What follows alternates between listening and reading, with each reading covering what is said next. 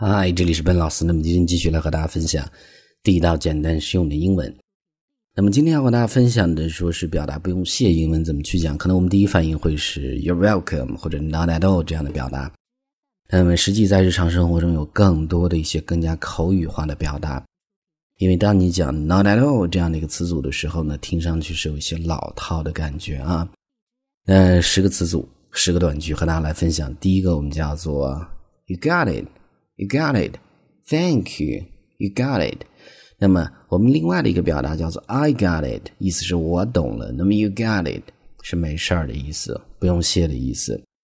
那么第二个叫做 Don't mention it. Don't mention it. 那 mention 是一个动词提到的意思，中间是有连读嘛，不要提了，那么就是没事儿的意思。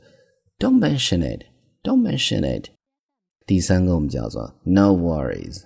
No worries，注意这是一个英式英文表达中比较常见的表达不用谢的一个词组啊，叫做 No worries，No worries。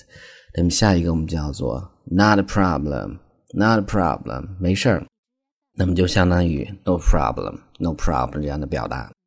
那下一个我们叫做 My pleasure，My pleasure，我的荣幸，特别愿意去帮助别人的时候呢，就会讲这样的一个词组，或者我们叫做 It's my pleasure。It's my pleasure. It's the same，都是可以的。那么下一个叫做 It was nothing. It was nothing. 那比如说你借给别人钱，别人表示感谢，非常感谢你，Thank you so much for lending me that money。那么这个时候呢，你很有钱，你就会讲 It was nothing. It was nothing. 没有什么，没事儿的。那么下一个我们叫做 I'm happy to help. I'm happy to help. 那么就是我很乐意去帮忙的意思。 I'm happy to help。下一个我们叫做 It's okay, It's okay，没事儿，非常口语化的一个表达，几乎都可以用到啊。所以你以后所有的这个 You're welcome 都可以去讲 It's okay, It's okay，没事儿，会这么去讲。下一个我们叫做 Sure, Sure, Thank you, Sure, Thank you, Sure，没事儿的意思。那么最后一个叫做 Anytime, Anytime，本来有这个。 呃，随时的意思，任何时候的意思。那么表示感谢，你讲任何时候，那意思就是说我是这个乐意去帮忙的这样的一个意思啊。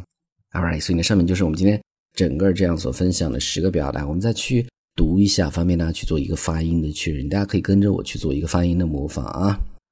First one，you got it，you got it。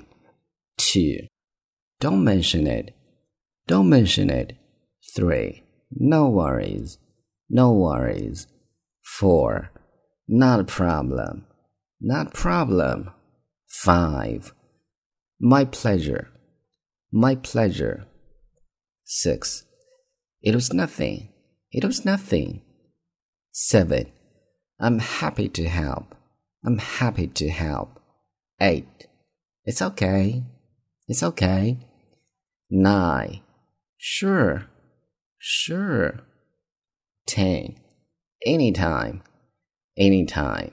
那么最后呢，依然提醒大家，如果你想获取更多的免费的学习资料，欢迎去关注我们的微信公众平台，在公众号一栏搜索“英语口语每天学几个汉字”，点击关注之后呢，就可以。